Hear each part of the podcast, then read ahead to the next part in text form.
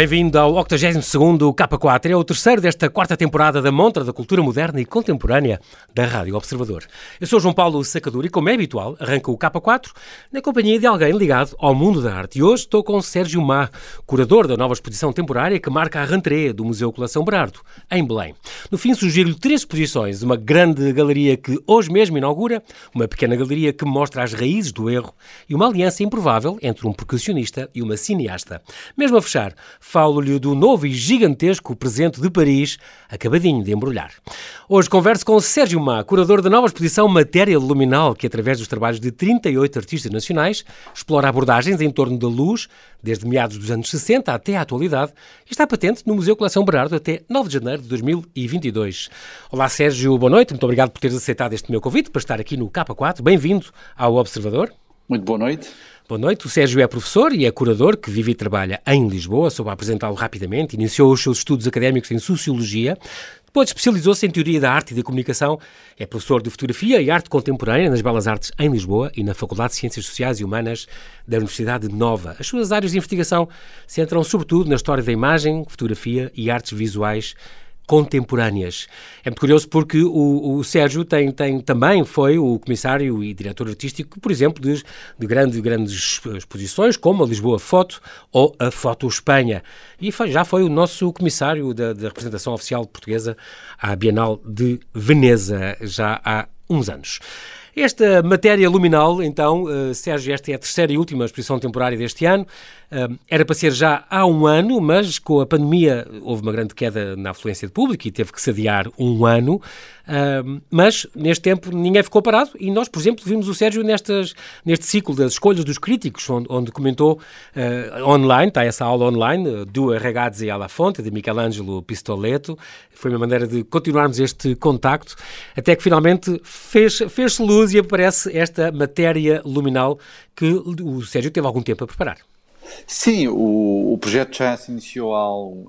Eu acho que a primeira vez em que foi, foi falada a hipótese da exposição já foi em 2018, creio, uhum. uh, e a exposição implicou alguma investigação, porque envolvia um, muitos artistas históricos, havia obras que eu queria escolher, mas algumas delas nós não sabíamos, ninguém sabia onde é que elas estavam. Uhum. E, e depois veio a pandemia, que, portanto, claro. a primeira data era no início de 2020 e, portanto, ao mesmo tempo eu vivi este tempo de confinamento sempre com esta ideia de que quando o estudo melhorar poderei Avançar. finalmente inaugurar a exposição.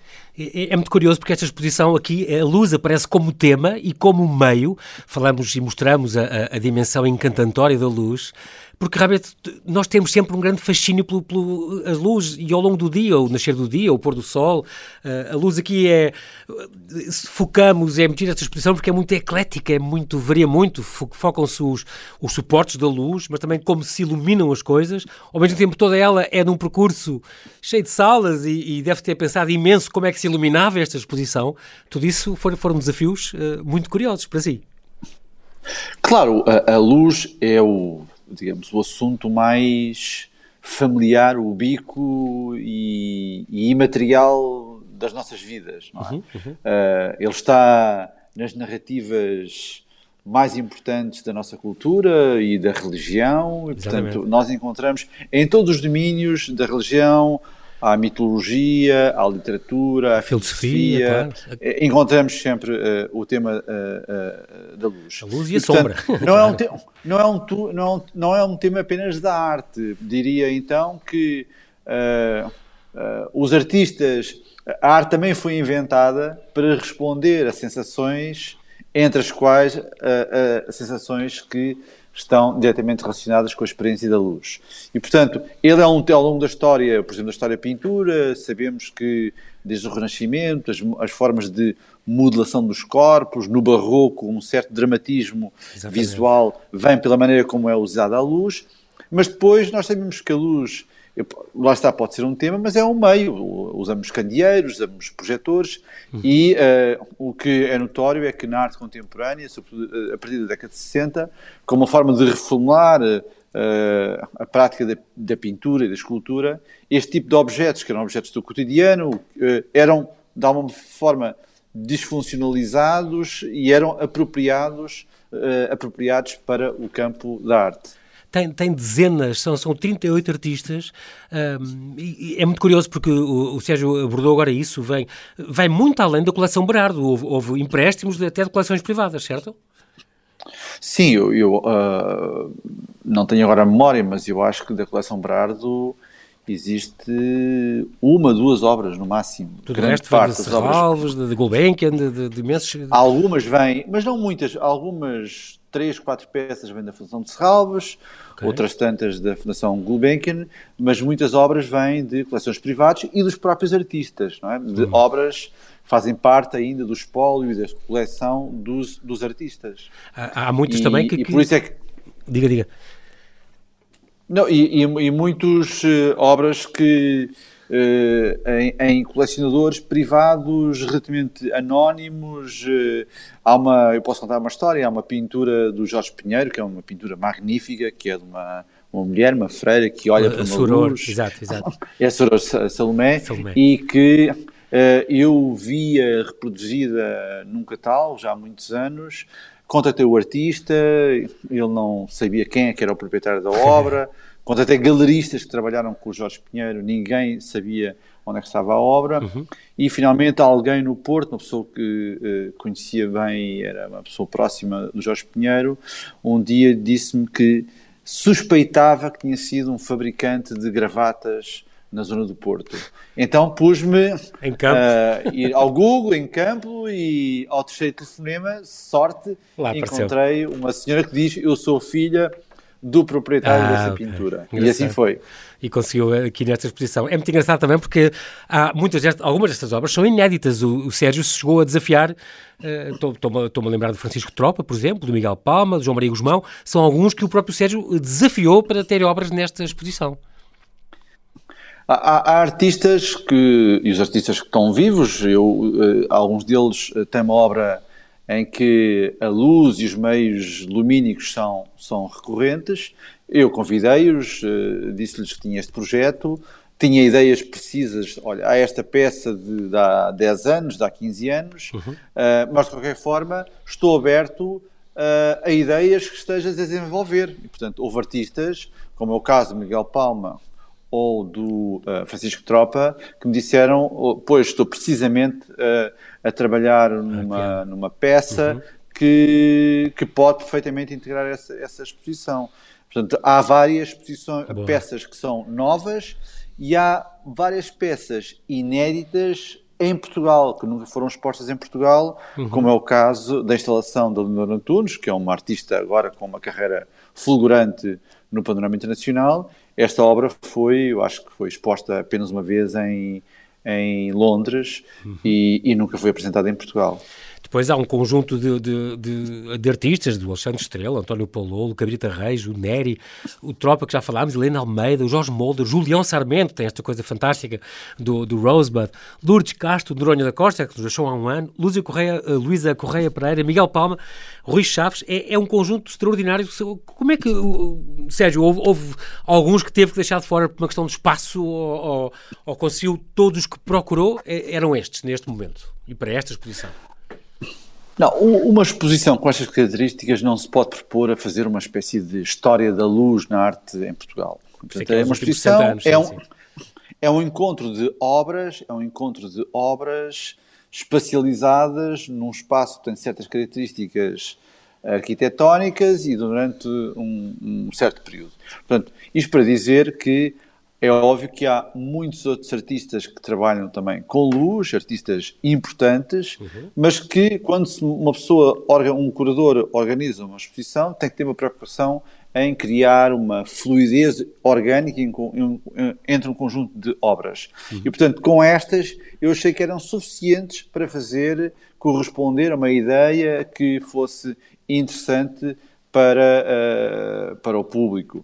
E, portanto, uh, por questões de espaço, por questões orçamentais e também por uma certa economia narrativa, eu tive que uh, claro. uh, não selecionar artistas claro. que podiam perfeitamente estar e que mereciam, mas a exposição, como eu disse, não pretende ser uma história da, arte, da, da luz na arte contemporânea em Portugal. Claro. Agora, o que me pareceu interessante, e esse foi um desafio, um desafio uma grande motivação, foi perceber que era, era possível fazer um percurso na história da arte, da arte contemporânea em Portugal partindo deste tema e mostrando como uh, a contemporaneidade da arte em Portugal uhum. também se fez muito experimentando esta questão da luz como tema e como meio. Portanto, uhum. era uma outra forma, claro. era uma outra face, uh, digamos, dentro deste deste desenvolvimento da arte contemporânea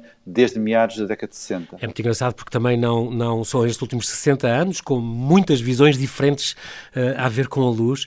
É uma disposição também curiosa, até isso é curioso, a disposição de, de, desta exposição não é cronológica sequer, nem é por artistas, eh, são, não é? Há artistas que têm, que têm obras em vários blocos, é, é, isso também é, torna uma exposição diferente do que é normal, do que é esperado.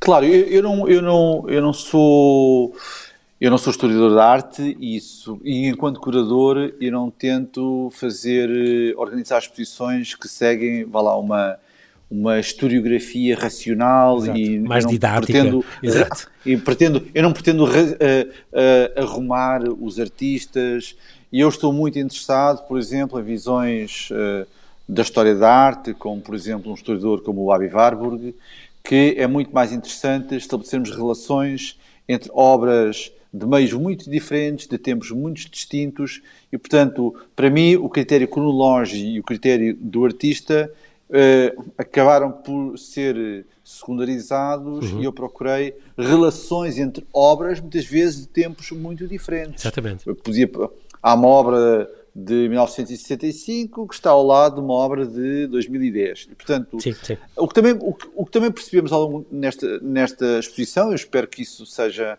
uma percepção recorrente, é que, na verdade, as questões da luz, uh, ainda que incidam aqui na, em autores contemporâneos, têm ressonâncias históricas prolongadíssimas, não é? Portanto, sim, sim. A, a alegoria da caverna, Exatamente. a história, a célebre história contada de Plínio, de uma mulher, supostamente uma das origens da pintura, uma, uma jovem que desenhou que, a, a silhueta, que desenhou a silhueta Exatamente. do seu amado antes de partir para a guerra.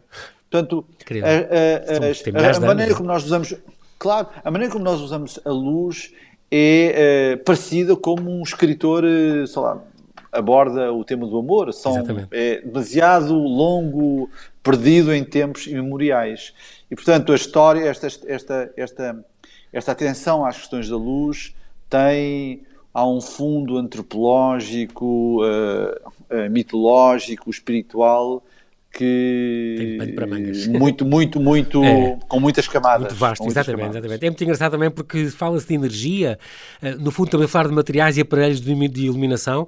Os suportes também variam muito, têm desde lâmpadas incandescentes, a fluorescentes, a LEDs, caixas de luz, candeeiros, projetores.